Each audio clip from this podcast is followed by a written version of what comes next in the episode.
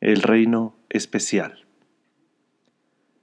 Vale la pena analizar la serie de fracasos y tragedias de que fueron víctimas los dominadores arbitrarios del poder temporal directamente vinculados a la crucifixión de Jesús.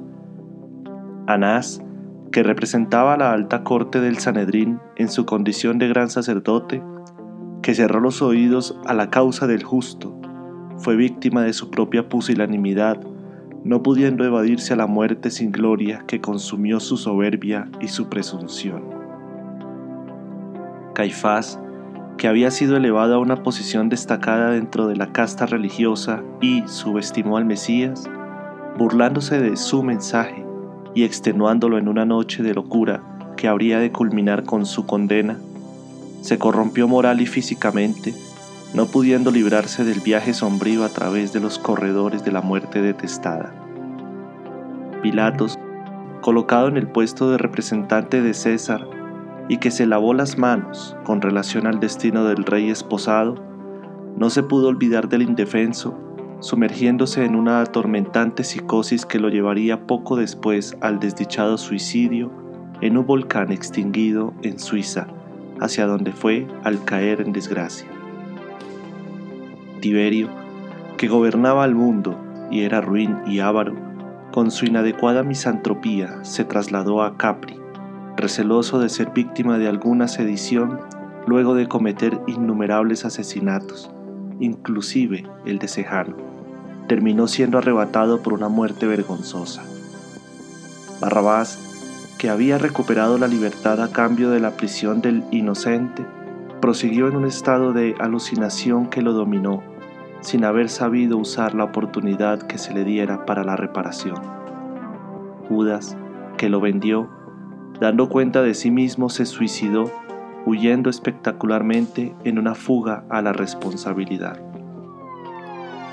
Han dejado un legado macabro de dolor en medio de sombras espesas, prosiguen siendo como un símbolo del crimen, de la traición y de la injuria a través de los siglos. Jesús permaneció por encima del odio de los crucificadores. La herencia de ellos es la de la arbitrariedad silenciada por la muerte, mientras que la del Cristo es la esperanza en el amor ofreciendo felicidad y paz. Los siglos no lo apartaron de la mente de las masas, como ocurrió con aquellos que lo persiguieron. La celebridad de ellos está cimentada en la muerte de la víctima que no les opuso resistencia, mientras que la memoria del libertador permanece como símbolo de dignidad y grandeza moral. Los mártires que lo siguieron encontraron fuerzas en su ejemplo. Los constructores de los ideales de la belleza, en las artes y en las ciencias, se inspiraron en su entrega. Los promotores del progreso humano lo tienen como modelo siempre al frente, en posición ideal. Jesús es la figura más perfecta de la humanidad.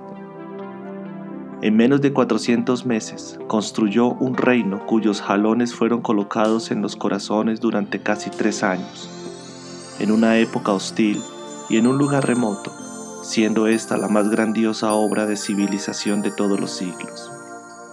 Este es un reino diferente, superior. Las señales características de su país se encuentran en el concierto de todas las naciones. Su bandera es blanca, simbolizando la paz. Su himno nacional es el amor que todos pueden cantar y vivir.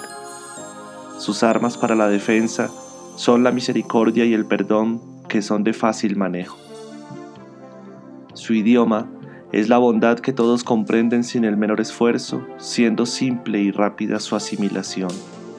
Sin fronteras limítrofes, se extiende por todos los demás reinos, permaneciendo independiente e ideal, sosteniendo a los sufrientes de todas partes y dándoles la nacionalidad básica, permanente, que está expresada en la legítima fraternidad que unirá a todas las criaturas. Sobreviviendo al pasado, Él resistirá al futuro, uniendo las criaturas diferentes en un solo rebaño que conducirá al Padre luego de la lucha final contra las pasiones que cada súbdito debe tratar en lo íntimo de sí mismo para lograr la perfección anhelada.